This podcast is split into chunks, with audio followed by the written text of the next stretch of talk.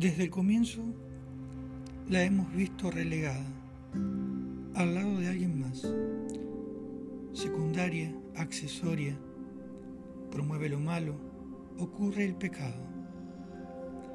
Desde entonces la hemos visto siempre alterna, en las tareas subsidiarias, donde la fuerza que le falta o la que no vemos que tiene, la destina a labores de poca monta, relegada a los cuidados, confinada a los suyos. La hemos visto apartada de la cosa pública y antes también le hemos conferido el poder de brujería, convertido ya en motivo suficiente para acabar con su existencia y con ella el mal. La hemos encontrado aparte, borrada de la historia, invisibilizada, acallada, censurada, la hemos visto golpeada, ultrajada y asesinada. La hemos visto cosificada, sexualizada, estereotipada. Se le ha dicho cuál es su color favorito, cómo debe comportarse y con qué jugar. Cuando es señorita, alguien le dirá.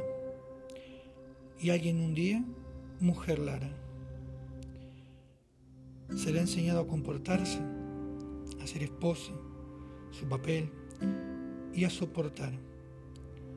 Se le ha cargado con mandatos que no puede cuestionar, porque la vida es así, natural, normal, siempre ha sido así, y de nada sirve el contrariar.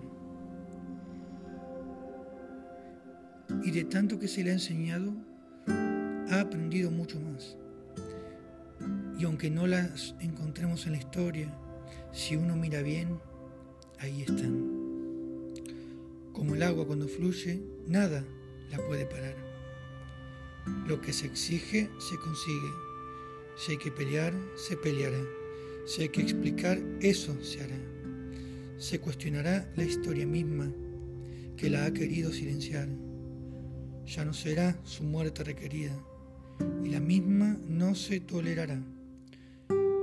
No se restringirá a quien lucha por su libertad, por la igualdad, por reconocerse en equidad con sus pares.